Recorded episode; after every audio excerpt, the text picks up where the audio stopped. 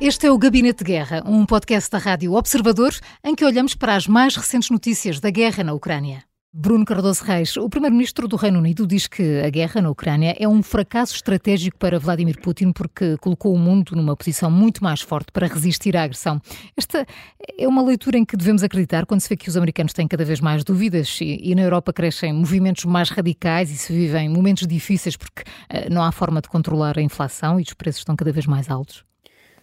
Quer dizer, eu, eu acho que apesar de tudo, em termos económicos, as coisas estão, estão a melhorar e estão muito menos. Quer dizer, se nós, não podemos, é, por um lado, a Rússia diz está tudo bem na nossa economia, ora, a, a, inflação na Rússia são 7 ou 8%, as taxas de juros são 15%.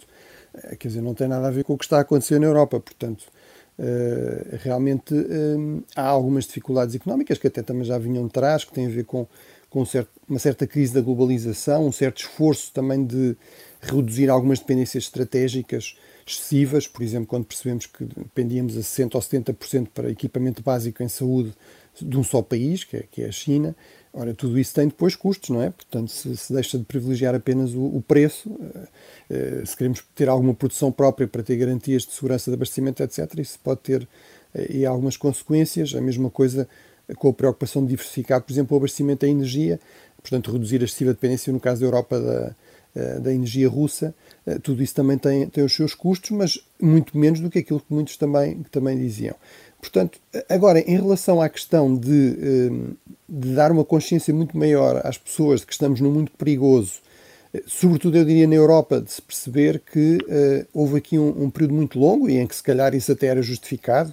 em que não só a Europa, mas aliás a maior parte dos países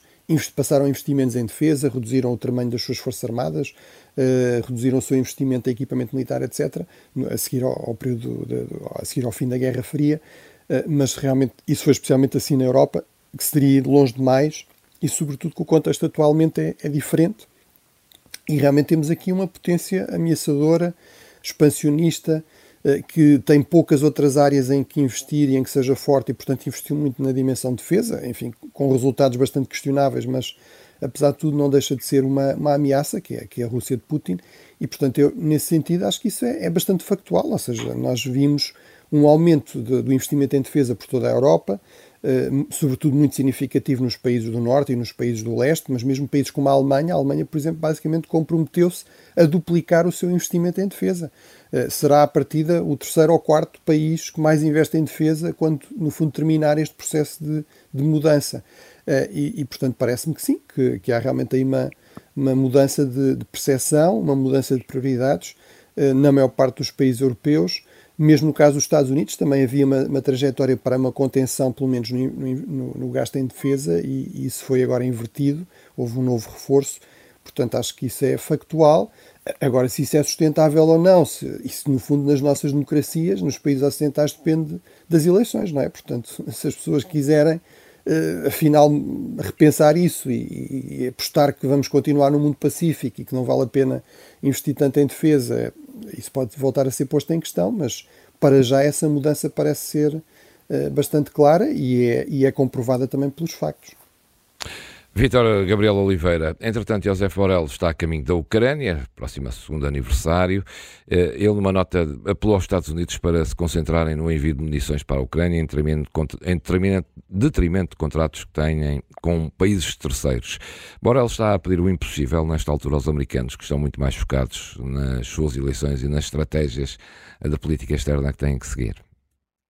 Uh, José Borrell sabe, sobretudo, que, que, a União Europeia, neste momento, precisa, como, como pão para a boca, se me é permitida a expressão, dos Estados Unidos. Está completamente nas mãos dos Estados Unidos uh, e aquilo que está a pedir é que deem tempo à União Europeia, primeiro, para colocar o pacote de 50 mil milhões um, em prática, uh, e em segundo, que deem tempo à União Europeia para se preparar para para comprarem também e para poderem produzir mais, mais material. Uh, entretanto, pegando também aqui na, na, na afirmação do Bruno, uh, só dizer que em Bruxelas uh, também se prepara no novo ciclo, no novo ciclo a partir de, a partir de junho, Bruxelas prepara-se também para lançar a ideia da emissão de bonds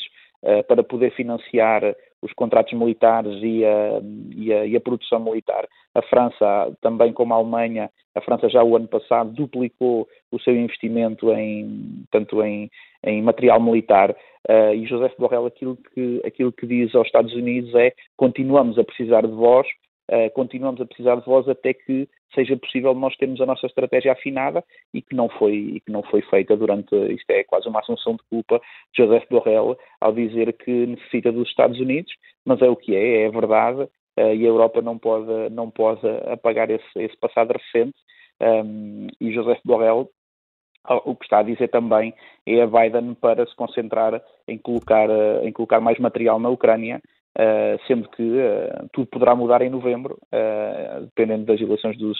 dos Estados Unidos. Uhum.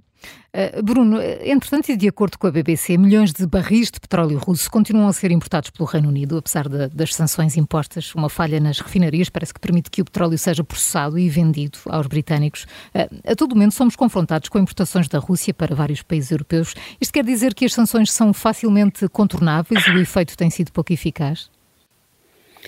Bem, uh, quer dizer que esse é um problema recorrente nas sanções. No uhum. fundo, é, é, é, tal como os conflitos são dinâmicos, o, todo o regime de sanções também é dinâmico, ou seja, cria um incentivo para, de forma ilegal ou às vezes até legal, se abrirem exceções, uh, haver contrabando, haver formas de contornar essas sanções.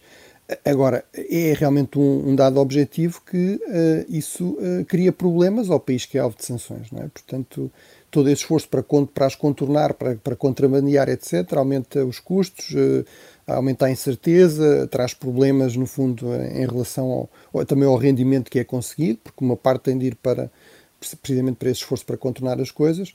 Eh, e também temos este outro dado, que, é, que limita também as sanções, que é, eh, no fundo, os países que eh, implementam essas sanções também têm de acautelar os seus próprios interesses. Portanto, no fundo, a ideia não é que as sanções causem mais problemas aos países que as que as, que as lançam do que aqueles que, que são alvo dessas sanções, não é? E, portanto, é, é sempre aqui a, a, procura deste equilíbrio e, em particular, na questão do, do petróleo, do gás natural, essa foi uma, uma questão realmente bastante complicada. Uh, como fazer isso, por exemplo, sem aumentar de forma muito significativa o preço dos combustíveis, que, como sabemos, tem depois um impacto enorme em toda a economia, não é?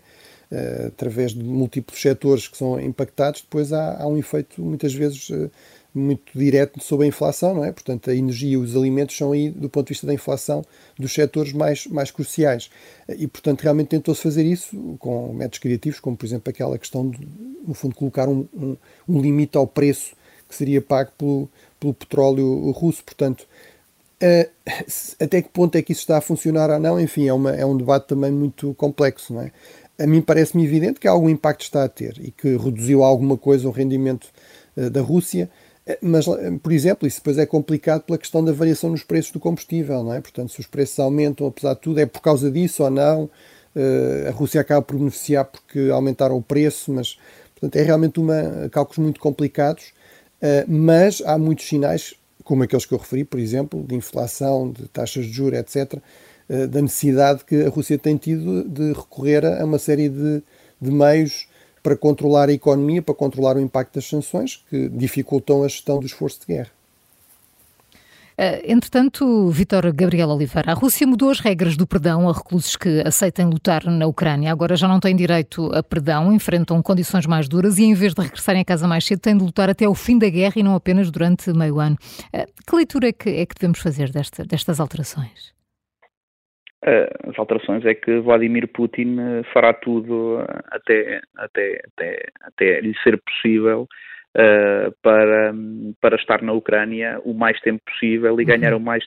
o, o, maior território possível. Essa, essa é a leitura. A leitura é que uh, os valores que se praticam na Rússia em relação aos valores ocidentais não são os mesmos. Por isso, uh, Vladimir Zelensky tem uma tarefa muito complicada Uh, e a Ucrânia tem uma tarefa muito complicada ao lutar contra valores uh, e ao lutar contra uma invasão uh, que, que, não são aqueles que se praticam no mundo ocidental, não é?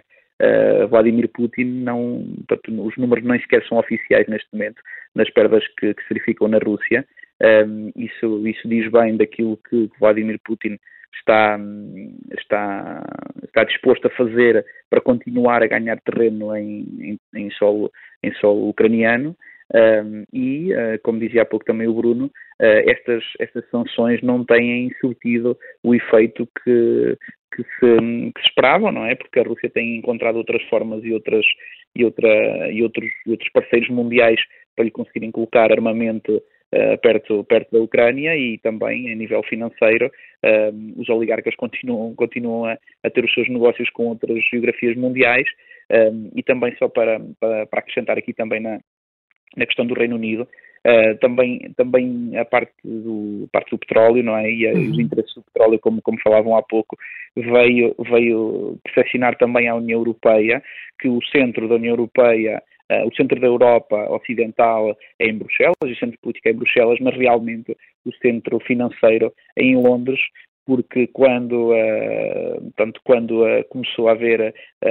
o toque na, no Mar Vermelho e, e, e, o toque no petróleo, uh, e como grande parte das casas de, de negociação de, de, mercado futuros e grande parte das casas de negociação de, de commodities uh, e de seguros também dos, dos cargueiros que passam no Mar Vermelho estão em Londres, Londres uh, tem tido cada vez mais uma postura,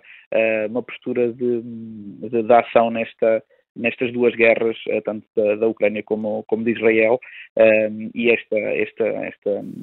esta pergunta que fez há pouco sobre sobre a questão de, do petróleo uh, chegar, chegar a, a Londres oh, sim, de, outras formas, uhum. prova, bem, prova bem aquilo que, que os russos e que o mundo não ocidental está disposto a fazer para contornar estas, estas sanções. O Gabinete de Guerra é um podcast da Rádio Observador. Vai para o ar de segunda a sexta, depois do noticiário das nove e meia da manhã e tem uma nova edição depois da cinta das quatro e meia da tarde. E está sempre disponível em podcast. Eu sou a Maria João Simões.